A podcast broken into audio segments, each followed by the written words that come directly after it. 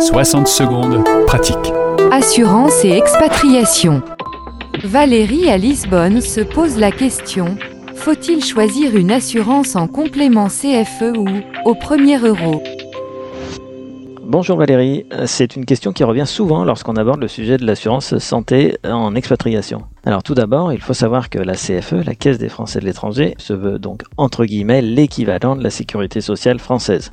Elle fonctionne sur le même principe, c'est-à-dire des remboursements partiels qui visent à être complétés par une assurance dite complémentaire, exactement comme la mutuelle complète la sécurité sociale en France. À côté, euh, il existe l'assurance dite au premier euro, qui est une assurance, elle, totalement privée, car elle prend en charge les frais de santé dès le premier euro dépensé. C'est un système globalement plus simple. Euh, vous habitez à Tokyo, vous allez voir le médecin, vous payez, vous envoyez la facture via l'application, vous êtes remboursé.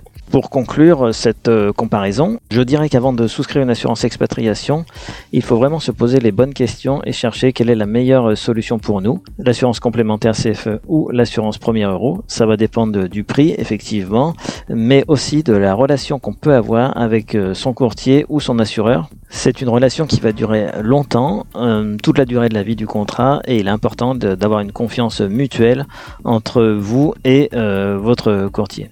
Vous retrouverez les liens vers les sites euh, concernés euh, sur la page dédiée de la radio des Français de l'étranger ou sur le site partirassure.com. 60 secondes pratiques avec Frédéric Allou de Partirassure. Françaisdanslemonde.fr